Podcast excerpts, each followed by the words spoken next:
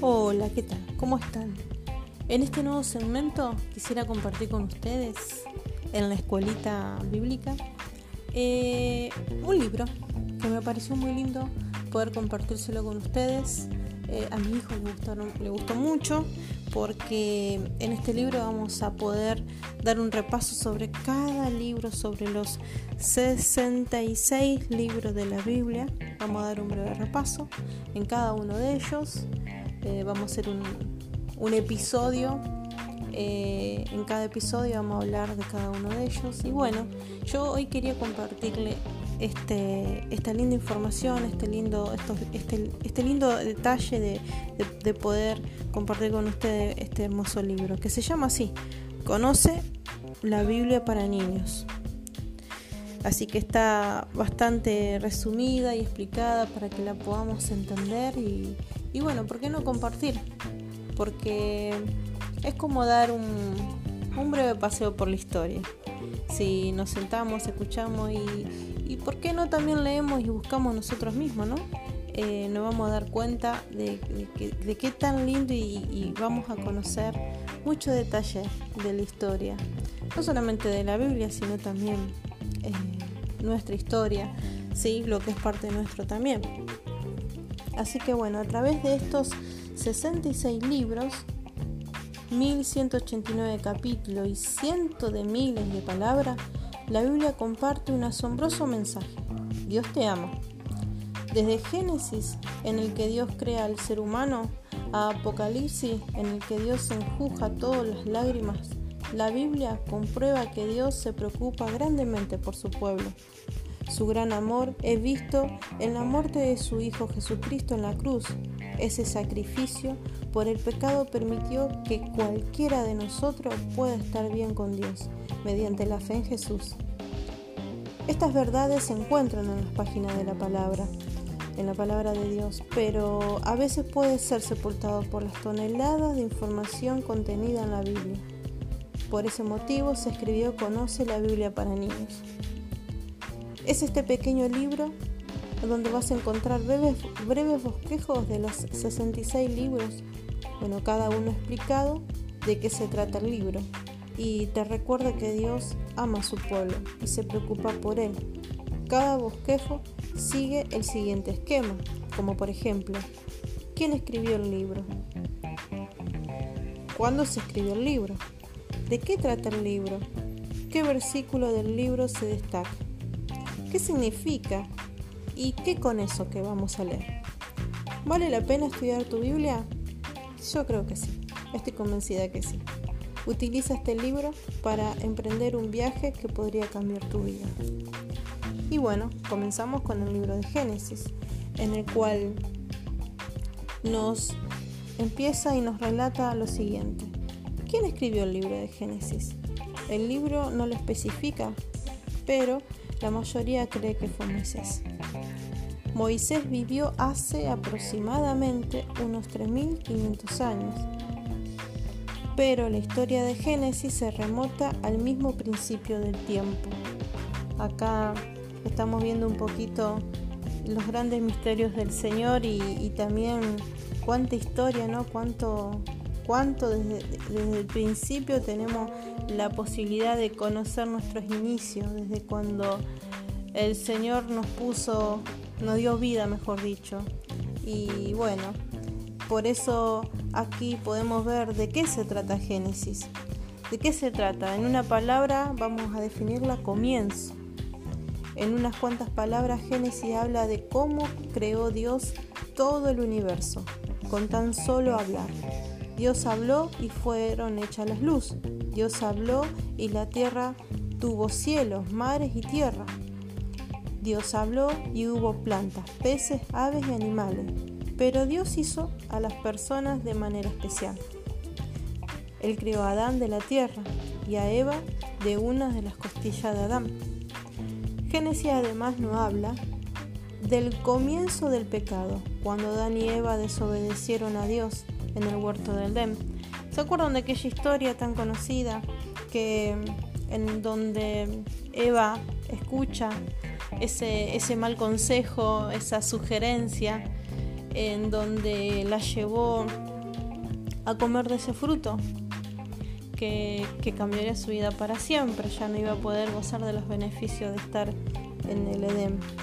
Pero bueno, eh, Dios nos amó tanto que, que Él ya había preparado un plan, ¿no? ya estaba todo preparado para que nosotros, así como en ese día, se, cortó esa relación con Dios, se cortó esa, esa comunicación estrecha que, tenía Adán y Eva de poder hablar con Dios, así también Dios ya tenía solucionado con la venida de Jesús el que podamos volver a tener esa relación, el que podamos volver a, hablar con Él, a relacionarnos. Que nuestros pecados no terminen con nuestra vida, sino que podamos tener vida justamente en Cristo Jesús.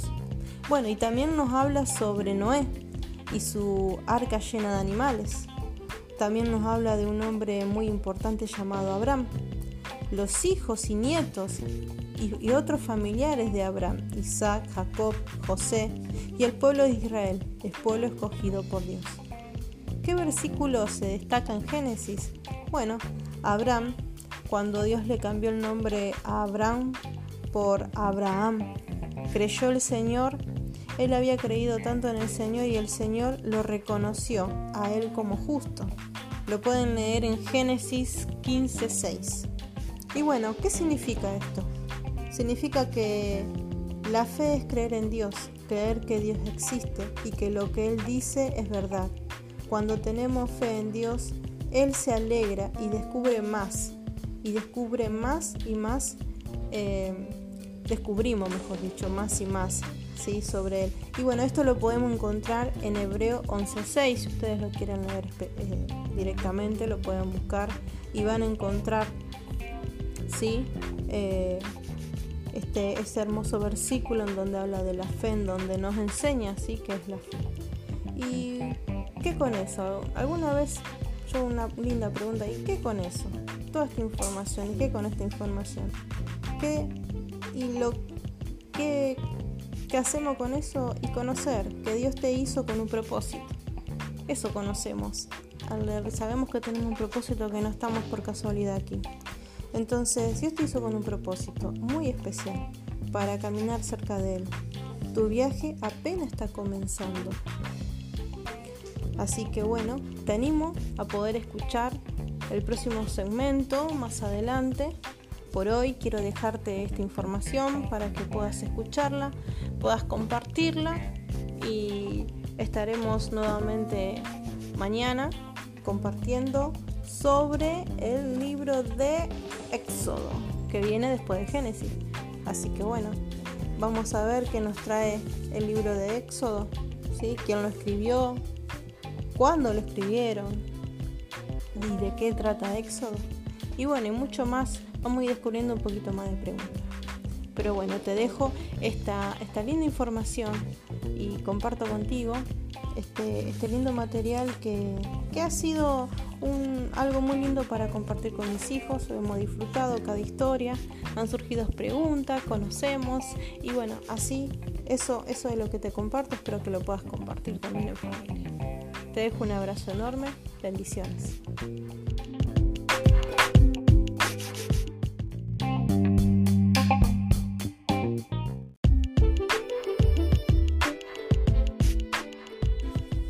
Hola, hola, ¿cómo están? Desde aquí los saludo, les mando un fuerte abrazo a cada uno de ustedes que están ahí del otro lado. Y bueno, en este segmento yo quisiera mencionar lo compartido por nuestra querida directora Analia Carreras eh, de la Escuelita Bíblica Jesucristo llama y envía. Eh, lo compartido en el, en el episodio 4 sobre el tesoro escondido. Eso me llevó a pensar, ¿quién, de ustedes en algún momento cuando era chico no jugó a los piratas? ¿Ah?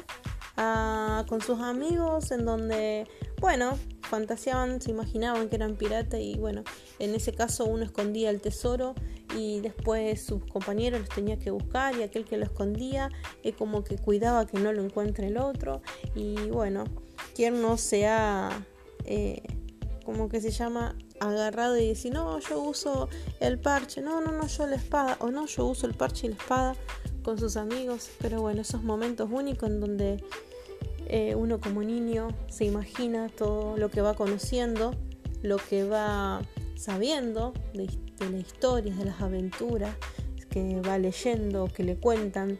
Eh, en mi caso siempre me gustó leer poco, siempre fui más de la tele, pero de ser sincera, muchas veces tengo que ir a los libros porque cuando la historia o la aventura está relatada en la tele, siempre cambia algo. Entonces cuando uno quiere saber realmente bien, bien los detalles de, cada historia, uno tiene que ir a los libros para sacarse las dudas.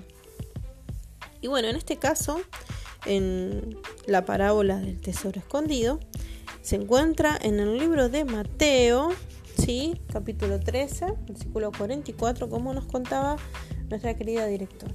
Y acá se, se entrelaza, ¿sí? esta historia maravillosa, pero que si uno quiere entenderla bien, bien, tendría que leer el capítulo entero.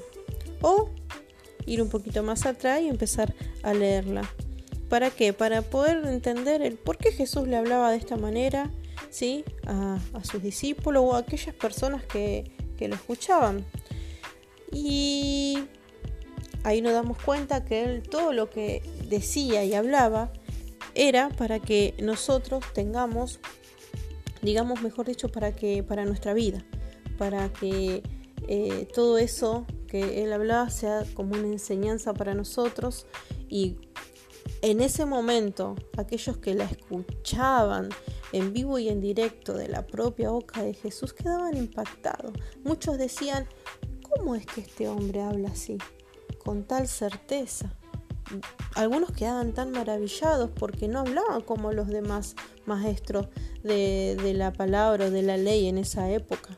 Ya ahí estamos hablando un poquito de historia judía. Pero este, se quedaban asombrados porque había estudiosos de años eh, que no hablaban así como él, que no causaban el mismo impacto. Entonces ellos se quedaban asombrados porque cada vez que Jesús daba una parábola, muchas personas se beneficiaban de esas palabras tal manera que su vida cambiaba demasiado, demasiado. De tristeza se cambiaba a baile, de prisión a libertad, porque no solamente hay prisiones de grillete que nosotros conocemos hoy en día están las cárceles, no, también hay prisiones internas, prisiones del corazón. Y es ahí en donde cuando ellos escuchaban las parábolas, esos grilletes caían, esos grilletes desaparecían. Y todos se quedaban impresionados porque decían, no, este que, antes era así, mira ahora, eh, qué, qué, qué cambio. Y las personas decían, es que conocía a Jesús de Nazaret. Qué lindo, ¿no? Ese, tuvieron como un encuentro, encontraron un tesoro al, al, encontrar a Jesús, al haber conocido a Jesús. Para ellos fue como haber conocido un tesoro inmenso, tan necesario que todo lo que ellos conocían como valioso perdía valor. Entonces, cada vez que ellos tenían la posibilidad de escuchar al mismo Jesús en vivo y en directo, no perdían la oportunidad. Había gente que al ir enterándose de todo esto, iba y lo buscaba. Quería escuchar, quería, querían esa libertad que Jesús otorgaba tan solo con, con sus enseñanzas. Así que todo esto fue, me hizo, me hizo recordar, ¿no es cierto?, lo que nuestra eh, directora nos contaba, ¿sí?, de esta parábola. Si uno quisiera entender y conocer más, ¿sí?, eh, cada historia que Jesús ha contado, tendría que leer prácticamente todo el Nuevo Testamento para poder entenderlo. Pero si nosotros pensamos, ¿no?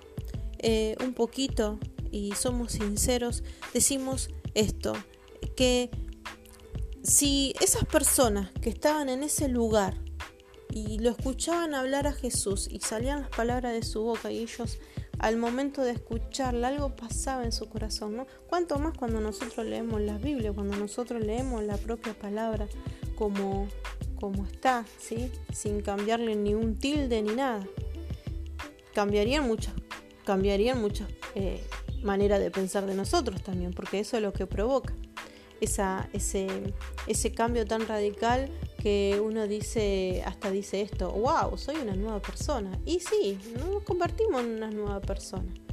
Entonces esto es lo que nos provoca cuando nosotros encontramos Jesús, encontrar ese tesoro, esa, esa riqueza tan inmensa que todo lo que nosotros consideramos como tesoro eh, pierde valor.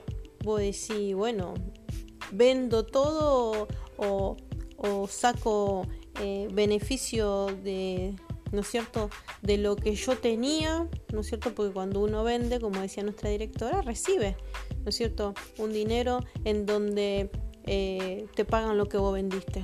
Y bueno, y eso vos después lo usás eh, lo mejor que a vos te parezca. ¿No es cierto? Para beneficio de uno. Como para complementar lo que ya, lo, el, el tesoro que ya recibiste, que es grande y que es mayor todavía que eso. ¿sí? Pero bueno, todo lo que nosotros vivimos eh, nos lleva a eso, a que muchas veces digamos, esto no lo voy a vivir más o esto me sirvió para que hoy yo pueda entender a otras personas o para que yo pueda ser más solidario con otras personas. Y bueno, eso es eh, lo que le quería contar en este hacer como este interludio porque a mí me encantó la historia, me llevó a fantasear hasta cuando era chica que jugaba a los piratas, yo no sé ustedes, pero yo me, me quedó encantada, agarré y seguí leyendo porque hay muchísimas historias así, eh, que, que, vos decís, eh, ¿cómo? ¿La, podemos encontrar en la Biblia? Sí, en la Biblia hay aventura, hay ciencia, hay de todo. El tema es que uno sepa, sepa tener paciencia y leer porque a diferencia de otros libros, eh, este libro está abocado a vos, a mí y a toda persona que se interese en conocerlo. ¿sí? Y obvio, cuando leas la Biblia te, vas, te vas a encontrar con Jesús, te vas a encontrar con él, con esa, si, si, con esa existencia que muchas veces uno dice, ¿existe Dios? Yo cuando era chica me preguntaba eso, ¿existe Dios? ¿Existirá? Y con él me llevó tiempo entenderlo, ¿eh? porque yo escuchado alrededor, uno siempre tiene personas que hablan de Dios y vos decís, pero, ¿será verdad esto o será una costumbre? No, no, no, sí es verdad. Yo te invito a que lo conozcas, que no te quede con esa duda, ¿sí? Y particularmente, pregúntaselo a él. Yo lo hice, me llevó tiempo entenderlo a mí porque era bastante cabeza dura, pero después solita, sin que nadie me insistiera en nada, eh, ahí estaba Jesús y estaba yo, en donde podía, podía ver ese maravilloso cambio y ese maravilloso impacto que muchas de las personas que lo estaban escuchando personalmente en ese tiempo, cuando él hablaba eh, y contaba cada una de estas historias, de estas parábolas, ese impacto lo recibí también. Sin estar en ese tiempo, sin estar ahí, tan solo con leer la palabra y con acercarme y preguntarle a él y con creerle a él, porque eh, creer realmente que en Dios es eso, esa dice la fe, la certeza de lo que, eh, de lo que, de lo que no se ve, pero, pero es la certeza de lo que se espera. Más o menos así era decía. Y, y bueno, esto es lo que le quiero dejar. ¿sí? Bueno, en sí yo quedé muy fascinada, espero que ustedes también. Y bueno, los esperamos en el próximo episodio. ¿sí? Eh, Pueden mandar sus mensajes, pueden hacer sus preguntas, nos encantaría responderlas y bueno, los espero, en el próximo episodio. Les dejo un saludo muy grande desde aquí de Argentina, ciudad de Rosario. ¿sí? Les mandamos un abrazo muy enorme, muy grande, grande, grande. Un abrazo de oso. Y nos estamos encontrando nuevamente en el próximo episodio. Les dejo un abrazote como dije y muchísimas, pero muchísimas, muchísimas bendiciones.